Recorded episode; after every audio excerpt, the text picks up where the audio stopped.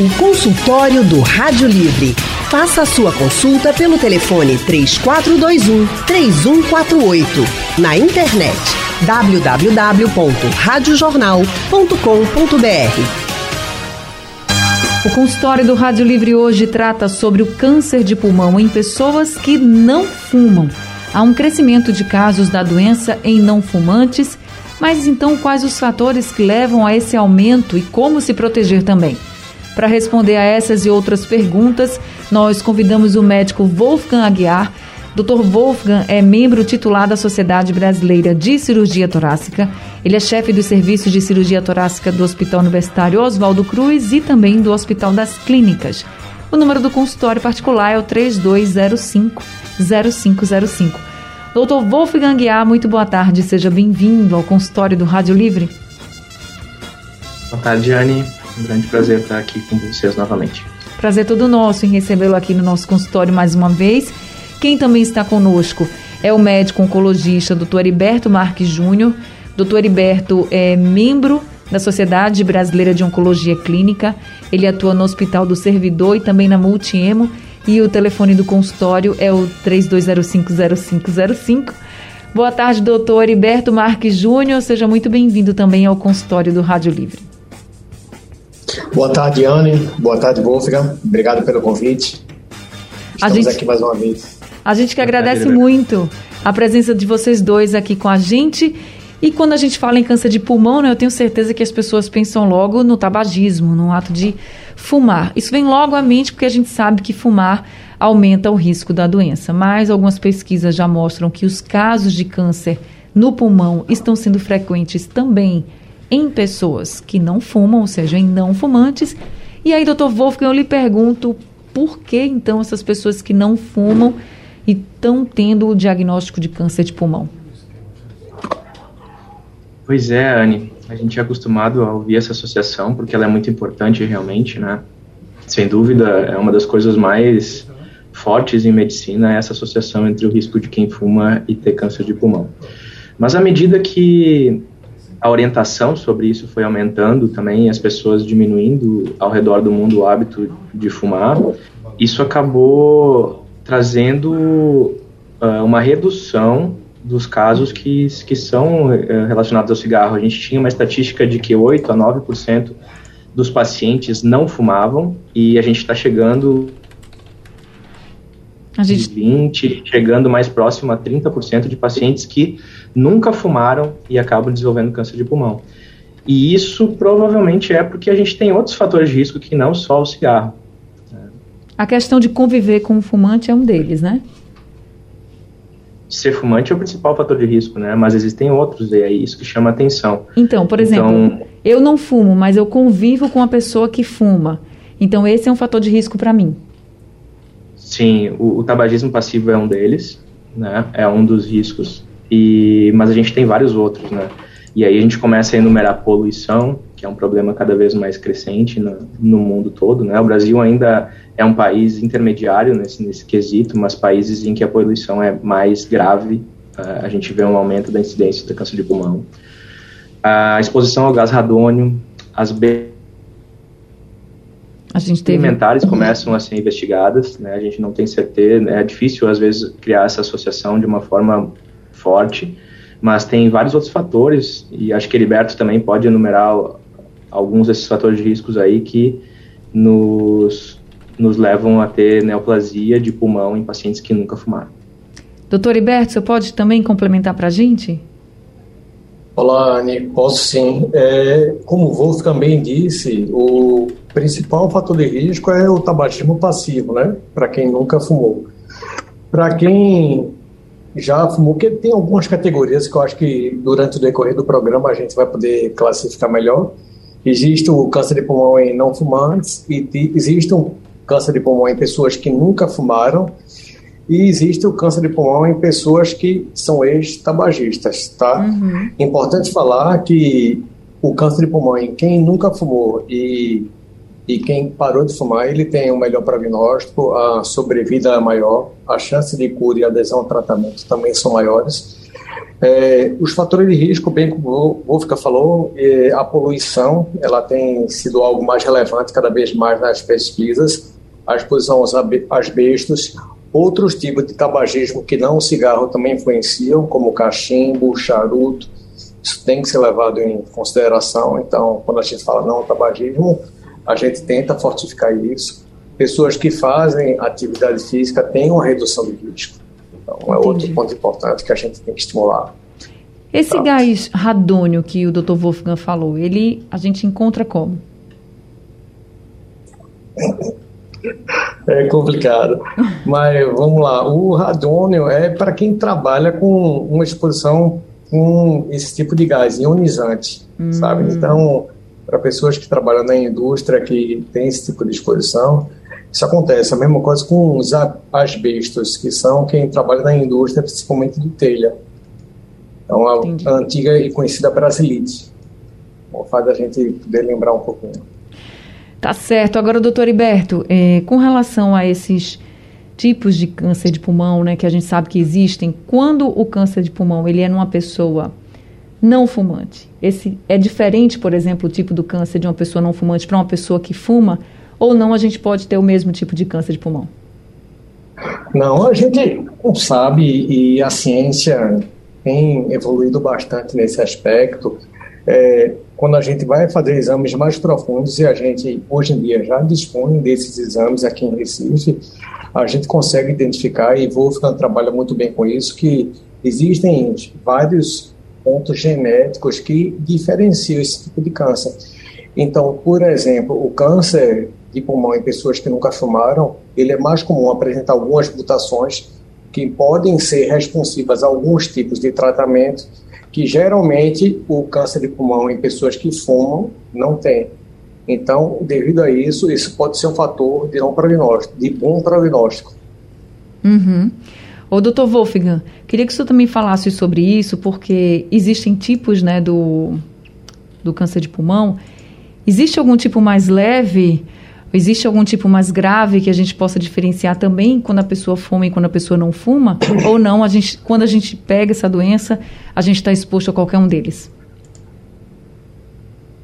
É, existe, Anne, mas a gente aí já começa a entrar num, nos, nos tipos mais incomuns, né? E eu acho que o importante para a gente passar para a população é que basicamente existem dois tipos de câncer de pulmão uhum. né, o adenocarcinoma e o carcinoma escamoso. O escamoso ele quase sempre é associado ao tabagismo e geralmente nesses pacientes que não têm, que não fumaram, a gente vê mais adenocarcinoma. E aí, como o Heriberto bem colocou, o que a gente tem nesses adenocarcinomas dos pacientes que nunca fumaram é uma chance maior de encontrar algumas mutações que hoje a gente já tem, Heriberto trata vários pacientes com algumas, algumas medicações inteligentes, drogas-alvo, e remédios que conseguem atuar uh, exatamente no tumor sem aquela questão de tu ter o efeito todo da quimioterapia no organismo todo, né? Então, em geral, são remédios melhor toleráveis, que tu tem menos efeito adverso, e o Heriberto certamente pode falar melhor que eu sobre essa questão, né? Como ele é um oncologista, ele que realmente uh, segue esses pacientes que estão tomando esse tipo de medicação. Mas é, essas mutações, elas são mais comuns nos pacientes, nos tumores dos pacientes que não fumam. E isso é uma, uma, uma coisa que é uma, um fator bom do paciente que não fuma. Por outro lado, em geral, os pacientes que não fumam, eles têm a doença mais cedo.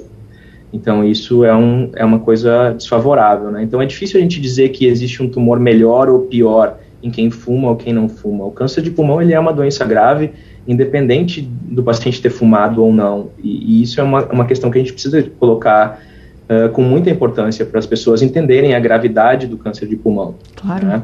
E uma outra informação, só para a gente complementar esse raciocínio, é que, como qualquer outro tipo de tumor, a gente precisa diagnosticar ele cedo. É isso que, fa que, que é, a melhor alternativa. Se a gente tratar o câncer de pulmão mais cedo, a gente tem mais chance de cura. Isso como qualquer outro tipo de tumor e por isso que é importante a gente reforçar. Acho que essa também é outra mensagem que tem que ficar. O doutor Heberto, mas diante dessa mensagem, por exemplo, do diagnóstico precoce, do tratamento rápido, tem sintoma o câncer de pulmão? Ele, geralmente, quando apresenta sintomas, se trata da doença mais grave. E a gente já tem protocolo de acompanhamento em pacientes que fumam, por exemplo, de se fazer, já que ele não consegue parar de fumar, ou dos que foram ex-tabagistas, de se fazer exames com tomografia, tipo, com, com, baixa, com baixa radiação para prevenção do diagnóstico de câncer de pulmão. E a partir do momento que se identifica um nódulo mais suspeito, a gente já começa. Essa parte, Wolfgang sabe muito bem, porque ele faz esse acompanhamento, indica a cirurgia para os casos que são necessários, e aí nesse processo a chance de cura e de se estipar completamente a doença ela fica muito maior, sabe? Já para os pacientes que não são tabagistas, a gente não tem um protocolo bem definido de acompanhamento. Então, para esses pacientes, eles geralmente já vão apresentar tosse, falta de ar, é, algum desconforto, perda de peso. Isso já vai demonstrar alguma coisa, algum sinal de doença mais grave. Então, muitas vezes a gente encontra em pessoas que nunca fumaram um tumor mais avançado. Mas, se tiver qualquer alteração, qualquer sintoma respiratório mais grave, que não se resolva regularmente, deve-se procurar um médico ao primeiro sinal. Entendi. E esses sintomas, doutor Wolfgang, eles podem aparecer tanto no adenocarcinoma ou do tipo, ou do outro tipo mesmo, do câncer de pulmão? É qualquer tipo que podem aparecer esses sintomas, já que o doutor Iberto falou que normalmente quando os sintomas aparecem é porque a doença já está no estágio mais grave? Isso.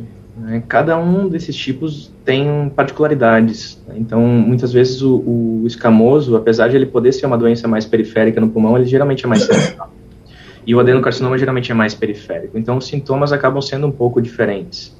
Mas como o Heriberto bem frisou, eu acho que isso é importante, a gente tem que atuar ou tentar atuar antes dos sintomas, né?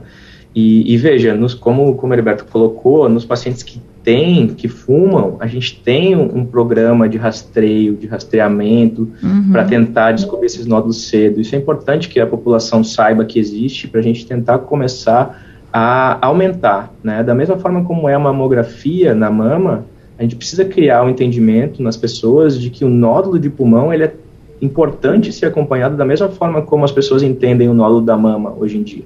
Né? E a, o rastreamento do pulmão ele ainda não é uma realidade da mesma forma como o da mama. É importante que a gente estimule para que isso vá acontecendo e as pessoas uh, vão tendo esse conhecimento. O grande desafio é a gente ter algum tipo de rastreio no, no paciente que não fuma. Isso realmente é muito difícil e está tá está sendo trabalhado, quais seriam os critérios que a gente poderia pensar para pensar em rastrear pacientes que não fumam. A gente ainda não tem isso hoje. Não existe um protocolo de rastreamento em pacientes que não fumam. Né? E, inclusive, o desenvolvimento de outras técnicas que não só a tomografia, mas até exames mais simples para que a gente possa detectar mais precocemente as probabilidades e os riscos de pessoas que não, nunca fumaram virem a desenvolver câncer de pulmão. É, e é importante para a gente até pedir para que as pessoas se preocupem também né, em fazer esse rastreio e possam identificar que Deus, a gente não quer que ninguém esteja com câncer de pulmão, mas se tiver que identifique o mais rápido possível. Consultório do Rádio Livre hoje falando sobre câncer de pulmão em pessoas não fumantes. Nós estamos conversando agora com o médico oncologista Dr. Heriberto Marques Júnior. Também estamos conversando com o médico Wolfgang Aguiar, que ele é chefe do Serviço de Cirurgia Torácica do Hospital Universitário Oswaldo Cruz e do Hospital das Clínicas. Nós já temos alguns ouvintes conosco. Carlos, de Jardim Atlântico, é o primeiro deles, está ao telefone. Oi, Carlos, muito boa tarde. Seja bem-vindo ao consultório. Boa tarde, Anne. É um prazer estar falando com vocês novamente. Prazer boa todo tarde, meu. Doutor Heriberto e doutor... Wolfgang. Minha... Doutor, é uma boa pergunta tarde, que eu sei que o consultório é para não fumante, mas é, eu estou entrando na linha aí porque eu fui fumante dos 11 anos até os 50. E hoje eu estou com 63, já parei, não sinto falta de cigarro, graças a Deus. Mas meu pai teve problema no pulmão e morreu por muito, muito problema de cigarro mesmo. Então eu queria saber o seguinte, eu escuto muito falar que as pessoas que fumam demoram demais para limpar o pulmão é, eu queria saber se isso é verdade ou se a gente, depois que para de fumar, hoje eu estou com 13 anos sem fumar e eu não sinto nada no pulmão, se corre risco ainda de ter um câncer de pulmão. Obrigado, boa tarde. Obrigada também, viu, Carlos? Doutor Wolfgang. Boa tarde, Carlos. Uh, ele, 13 anos ele falou que parou de fumar, é isso? Isso, isso 13 anos. É, a, gente, a gente sabe que em geral, o risco diminui mesmo de ficar mais próximo à população depois de 15 anos sem fumar, né? Então, e isso é um, uma estimativa, mas então existe risco sim, né? Ele com essa idade e, e com a carga tabágica provável que ele deve ter, possivelmente ele tem indicação de fazer um acompanhamento, um segmento disso, né? E essa questão do limpar o pulmão é, é uma coisa que quem cuida mais é, é o pneumologista, mas essa ideia de que de que tu possa ter uma recuperação, é, muitas vezes ela é uma coisa equivocada, porque a gente tem que entender que o cigarro ele muitas vezes vai destruindo o pulmão ao longo do tempo e ao, um pouco da destruição fica, né? É como uma estrada esburacada em que por mais que depois pare de ter passar alguma um caminhão pesado por ali, mas os buracos que ficaram naquela estrada muitas vezes eles vão ficar por ali, né? Então uh, essa ideia de que tu vai parar de fumar e tudo vai ficar normal é uma coisa que a gente tem que contra-incentivar até para as pessoas mais jovens que estão começando a fumar entenderem que o, o que foi fumado ao longo da vida não tem volta, né? Então quanto mais a gente expõe o nosso pulmão a cigarro ou outras fumaças tóxicas, mais a gente vai destruindo e aumentando o risco de um câncer, né? Tá certo. Do... Agora a gente está aqui com a Tereza de Água Fria também ao telefone. Oi, Tereza, boa tarde. Boa tarde, Anne. Deixa eu dizer antes de tudo que eu gosto muito de tu. Oh, muito obrigada, Tereza. Faz, eu fiquei um bom período sem curtir o, o, o rádio livre, porque eu era apaixonada pela graça. Né? Ai, todo mundo, né? Graça Aí maravilhosa. chegou você causando também, tá? Parabéns obrigada. tudo que você é. Muito obrigada. Eu fico muito feliz, viu? Pois é. Mas assim, a minha pergunta já foi mais ou menos respondida aí pelos médicos, porque o meu esposo também fumou muito tempo, assim, desde criança até.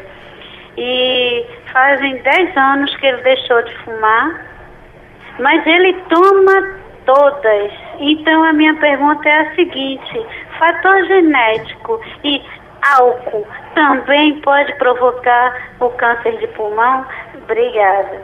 Obrigada também, viu, Tereza? Doutor Iberto. Oi, Tereza. É, seguinte, o álcool, ele, junto com o câncer do pulmão, a gente chama da dobradia maligna. E é maligna porque causa aumenta o risco de câncer e essa dobradinha, como eu disse, aumenta o risco de cânceres também do, de cabeça e pescoço. A gente está no mês de julho, que é o mês de prevenção e conscientização ao câncer de cabeça e pescoço. Aí a gente teve um problema com a conexão aqui do doutor Iberto, deu uma travada, porque a gente está fazendo esse consultório com os nossos convidados à distância. Doutor Wolfgang, você está conseguindo me ouvir? Nós estamos conversando com o médico Wolfgang Aguiar e também com o médico oncologista Dr. Iberto Marques Júnior. Doutor Iberto, eu estava respondendo aqui a Tereza. Ela disse que o marido fumou bastante tempo, desde criança, há 10 anos está sem fumar, mas disse que ele toma todas e pergunta se há alguma relação entre câncer de pulmão com álcool, enfim.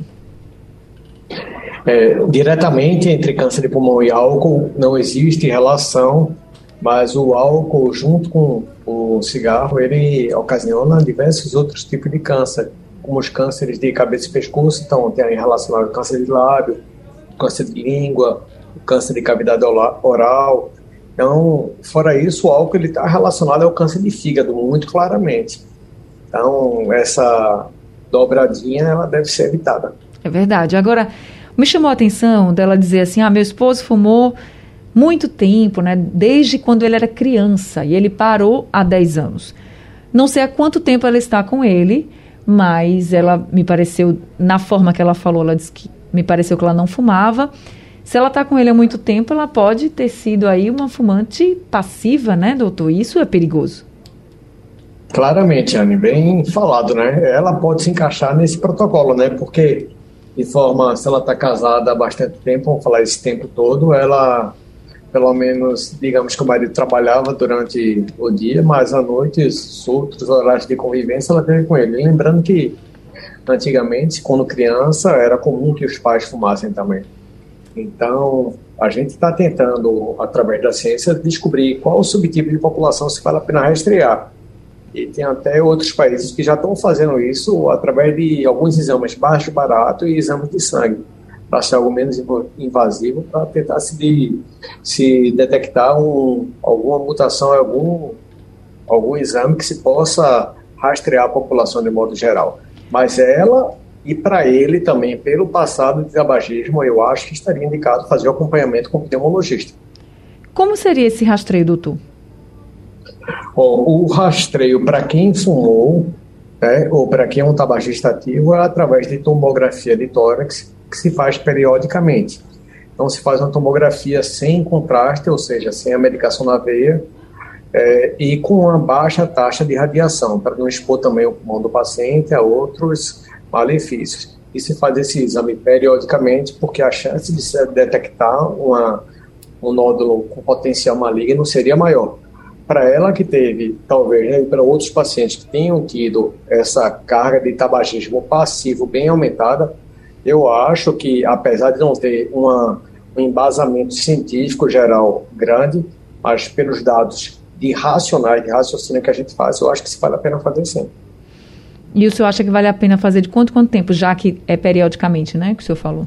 Não, aí, aí depende da, da quantidade de nódulos, é, como é que se vai avaliar isso pela primeira vez. Mas para a população tabagista, de um modo geral, se faz esse exame anualmente ou a cada dois anos. E se tiver um nódulo suspeito, aí sim você reduz esse tempo do, do exame e vai avaliando se o nódulo tem crescimento ou não. Tá certo. Eu tenho uma pergunta aqui do professor Mavilson para o Dr. Wolfgang. Dr. Wolfgang, ele pergunta se existe possibilidade do câncer de pulmão ser originado a partir da Covid-19. Aí eles assim, com relação aos casos da síndrome respiratória aguda grave que a gente vem acompanhando muita gente com essa síndrome respiratória aguda grave, tem o um comprometimento do pulmão, e ele pergunta se existe já essa possibilidade de câncer de pulmão. É uma pergunta bem interessante, né? Porque bem, bem atual para o momento. Uh, a gente não tem ainda essa informação, até porque esses dados da Covid são recentes. E ver que esse processo de tu ter um câncer de pulmão é uma coisa que demora tempo, né? Talvez daqui a algum tempo a gente veja que os pacientes que tiveram Covid mais grave, daqui 10 ou 20 anos, podem ter um risco mais alto, mas isso a gente não sabe hoje. E não tem nenhuma associação clara entre, entre esses dois fatores. Agora, o fato é que o Covid acabou sendo um grande rastreador nesse, nesse período, porque vários pacientes que tiveram um Covid mais uh, intenso acabaram fazendo tomografia para ver o pulmão no Covid e aí acharam nódulos incidentais, inclusive pacientes que não fumaram, né? Tiveram Covid e acharam, tiveram achados incidentais nos no exames. Então foi bem interessante, porque um bom, uma parte de, desses pacientes que tiveram Covid e fizeram tomografias eles acabaram tendo alguma uh, demanda de fazer mais exames ou ir atrás de algum diagnóstico de nódulos que eles acharam por acidente, né? Na mesma ideia do rastreio. Uma coisa que Heriberto colocou e que é bem importante é essa ideia de que a tomo de baixa dose ela reduz a dose de radiação, porque isso também é um fator de risco para quem não fumou e para câncer de pulmão, né? Aquele paciente que acabou fazendo uma radioterapia por um tumor de mama ou por um tumor de cabeça e pescoço, que essa radiação acabou entrando no campo do pulmão, essa área do pulmão que foi irradiada, ela também fica com um risco aumentado de ter câncer. Né? Então, esses pacientes também têm, eles têm um risco aumentado de ter câncer de pulmão mesmo sem nunca terem fumado. O senhor falou sobre essa questão dos nódulos depois da Covid-19. Chegou aqui uma mensagem do Newton Andrade no nosso WhatsApp, ele é de Gravatar, e ele está dizendo aqui, ó, tem um nódulo no pulmão há alguns anos que tem se mostrado tamanho estável. Cheguei a marcar cirurgia, mas devido à Covid não fui operado. E ele disse até que vai marcar uma consulta com o doutor Heriberto, porque ele está preocupado, doutor Heriberto, sobre essa questão do nódulo, que ele até colocou aqui na mensagem que devido à Covid ele não conseguiu fazer a cirurgia, mas que viu que tinha piorado. É, com relação a esses nódulos que aparecem, doutor, todos são bastante preocupantes? Não, vamos deixar claro pra, porque a gente precisa passar uma tranquilidade também para a população. O nódulo é uma alteração que existe e tem os nódulos que são indeterminados. Na maioria, eles são benignos, mas precisam de fato ser acompanhados. E aí, bem, Wolfgang colocou muito bem, né? A radiação, a tomografia com baixa dose de radiação, para a gente também não ferir mais o pulmão, sem, sem nenhuma causa. E em relação ao paciente de gravatar, é, é importante que ele repita a tomografia e me procure mais, mais indicado no caso seria até Wolfgang, e para fazer o acompanhamento desse, desse nódulo e fazer a retirada, se for o caso. Aí chegou para. Esse falou do doutor Iberto, né? Estava tentando marcar uma consulta para o doutor Iberto. Mas aí chegou agora aqui uma mensagem da nossa ouvinte Aline Alice. Ela está falando para o doutor Wolfgang. Ela pede, queria que você perguntasse ao doutor Wolfgang o seguinte: há uns quatro anos eu tive um nódulo no pulmão, fui ao pneumologista e ele pediu para fazer uma punção e biópsia. Fiz e deu negativo. Eu nunca fumei, mas agora estou preocupada. Tem algum perigo? Tem, doutor Wolfgang? Bom ponto. É, esse, isso, como o Heriberto colocou, a gente precisa também tranquilizar a população. É difícil, às vezes, né, é, passar a mensagem correta do, do que realmente a gente precisa ficar mais preocupado e o que não. Né? Uh, em relação a essa questão da punção, é importante a gente entender que uma punção negativa, ela, ela geralmente ela não pode ser entendida como negativa, ela é uma punção inconclusiva. Né? Então, não é a partir de uma punção negativa que ela pode abandonar o segmento. Então, é importante que ela volte com o colega que pediu a punção para repetir a tomografia, a imagem e, e, avaliar o que aconteceu com esse nódulo. A grande maioria dos nódulos são benignos, especialmente no Brasil, em que a gente tem tanta doença inflamatória do tipo tuberculose. A gente tem que ter essa noção de que a grande parte da população tem nódulos que são absolutamente irrelevantes. Né? Então, é, e, e aí entra o papel do médico né, de diferenciar qual é o nódulo que realmente precisa de uma atenção maior ou que vai precisar de mais investigação daquele nódulo que vai ser acompanhado por um determinado período e depois a gente vai, não, esse nódulo é benigno, não é nada sério, é uma cicatriz de alguma coisa que teve no passado e tu pode deixar para lá. Né? Então aí entra o papel do médico, especialmente dos pneumologistas, né, junto com a cirurgia torácica e a oncologia também, uh, em ajudar nessa, nesse discernimento né, do que fazer com cada situação específica. A gente tem aqui uma pergunta da Lourdes. Ela pergunta para o senhor se pneumonia repetida traz perigo para os pulmões. Ela diz que teve três episódios de pneumonia em dois anos. Outra excelente.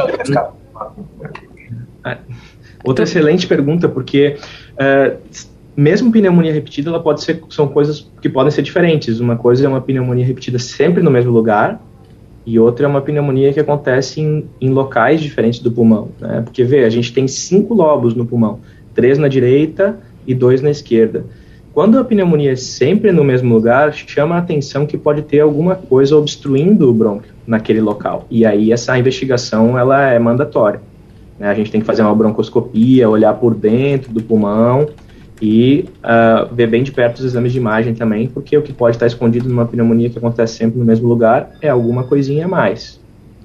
Tá certo. Doutor Iberto, diagnosticado câncer de pulmão numa pessoa não fumante, por exemplo, o tratamento ele pode ser parecido, semelhante com alguém que era fumante e teve também câncer de pulmão? Pode sim, Anne. Ele pode ser parecido, mas assim, em sendo diagnosticado, a gente vai passar para as etapas que é o que a gente chama de estadiamento, né? Então a gente vai solicitar os exames mais adequados, é, vai estar sempre em, em compasso, em andamento com cirurgião torácico, daí a especialidade de Wolfgang, que veio mudar a história porque o câncer de pulmão, quando operado, ele bem operado, a chance de cura é altíssima, né? É, é, o que mudou a história do, do câncer de pulmão. E a gente dispõe da especialidade aqui em Recife, então tem que ser um acompanhamento multidisciplinar com várias especialidades que trabalhem em conjunto para poder oferecer o tratamento. Ele pode ser igual, mas como a gente sabe, existem mutações diferentes que fazem com que o câncer de pulmão em não fumantes ela, ele pode apresentar uma sensibilidade maior a outros medicamentos e vários tipos de comprimido, por exemplo cada tem, vez mais estão chegando aqui ao nosso, ao nossa disposição, ao nosso redor, e esses exames também. Então pode ser que a pessoa, por exemplo, que tenha, não seja fumante, ou até mesmo que seja, já que a gente está colocando aqui que os tratamentos podem tá. ser semelhantes. E aí ela pode. passe pela cirurgia, ela não precise de uma quimioterapia, uma radioterapia, por exemplo? Pode ser, e também existe a possibilidade de a gente, depois da cirurgia, não se utilizar quimioterapia ou radioterapia, se utilizar comprimidos. Também está em muito uso hoje é a imunoterapia, e aí também se presta, feito o Wolfgang falou, para os carcinomas de células escamosas, que são os dois grandes grupos mais comuns nos fumantes. Então, o tratamento diferenciado para cada paciente, ele está muito em moda. Então, a gente está conseguindo cada vez mais, através dos exames genéticos, genômicos, tratar individualmente cada pessoa, mais do que até é, em um bloco, em um grupo de pacientes. Isso é o que tem evoluído, que a gente chama de medicina de precisão. Dá para você, de fato, que você está precisando naquele momento. Isso também no público, no sistema público de saúde, doutor Wolfgang? É, existe, existe uma discrepância grande entre o que pode ser oferecido no sistema privado e no sistema público, mas isso, assim, existem algumas drogas-alvo que, que tem no sistema público e, e, assim, o que se faz é o melhor possível nos dois mundos, né? Mas existe um, uma diferença, isso é fato. Né? Mas o que é importante a gente passar como mensagem para quem está em casa é que o câncer de pulmão ele tem cura. Né? Ele tem cura se ele é diagnosticado precocemente, ele pode ser operado e tem uma chance bem alta de cura. E mesmo depois, se a doença já está mais avançada, cada vez mais uh, Heriberto está aí com drogas novas e cada vez mais modernas para poder controlar, cronificar ou até curar essa doença, mesmo ela sendo mais avançada. Então é importante que as pessoas não. Muitas vezes o tabagista ele tem uma, uma culpa né, por, por ele ter fumado, então ele, ele, ele se sente culpado por ter causado a doença dele, né? Isso não vale para quem não fumou, em que na verdade até cria na verdade um sentimento oposto, né? De pô, eu nunca fumei e tô com um tumor, né? Mas é, o importante é que, independente do, do, sentimento que se crie, não se fuja do, do diagnóstico o mais cedo possível para poder também receber o melhor tratamento possível. O câncer de pulmão, em outros, outras épocas, ele era muito Nossa, mais uma sentença de morte. E hoje a gente tem que, tem que colocar que, que a gente tem muitos, muitas opções de tratamento e, sem dúvida, uh, procurar auxílio, não ficar negando isso é, é o fundamental para todos os pacientes que têm câncer de pulmão. É isso, gente. E para quem nunca fumou e se porventura vier a ter um câncer de pulmão, as chances de cura também são bem altas. Então, a gente precisa se cuidar. Todo mundo, né? Fumantes e não fumantes, todo mundo precisa se cuidar. Bem, o consultório do Rádio Livre está chegando ao fim. Eu quero agradecer muito ao Dr. Wolfgang por estar aqui com a gente, conversando sobre câncer de pulmão em fumantes e em não fumantes também, trazendo muitas orientações. Doutor Wolfgang, muito obrigada por mais esse consultório. Obrigado, Anne. Agradeço muito e obrigado pela parceria, Heriberto. Até a próxima. Deixa eu só dar o telefone aqui certinho do consultório de Dr. Wolfgang. É o 2125 7542. Quem também esteve conosco no consultório, doutor Iberto Marques Júnior. Agradeço bastante também, doutor Iberto, pela sua participação com a gente e por todas as orientações. Muito obrigado, Anne. Obrigado pelo convite. Acho que foi uma oportunidade ótima da gente esclarecer um mito, né? E também tirar um medo da população. Teve uma paciente minha que nunca foi tabagista e que foi na consulta hoje. Ela toma justamente esse remédio especial, que ela tem uma mutação de gene que se chama ALK. Ela toma uma medicação específica para isso. E estava fazendo tratamento, ela me disse, ô doutor Heriberto, não vou nem escutar essa entrevista que eu já fico com medo. Eu disse, não, Fique tranquila, vai ser bom. Informação é poder, né? E é isso que a gente está fazendo hoje. Tá informando a população e está sendo muito bom. Obrigado, Wolfgang. Muito bom estar contigo, cara. Espero que ela tenha ouvido, sim. Muito obrigada, viu? Também, doutor Iberto. Deixa eu só repetir aqui o telefone do consultório do Dr. Iberto é o 32050505. Obrigada a todos os ouvintes. Consultório do Rádio Livre chegando ao fim, o Rádio Livre também. A produção é de Alexandra Torres, trabalhos técnicos de Big Alves, Emílio Bezerra e Sandro Garrido. No apoio Valmelo e a direção de jornalismo é de Mônica Carvalho. Sugestão ou comentário sobre o programa que você acaba de ouvir, envie para o nosso WhatsApp 99147 8520.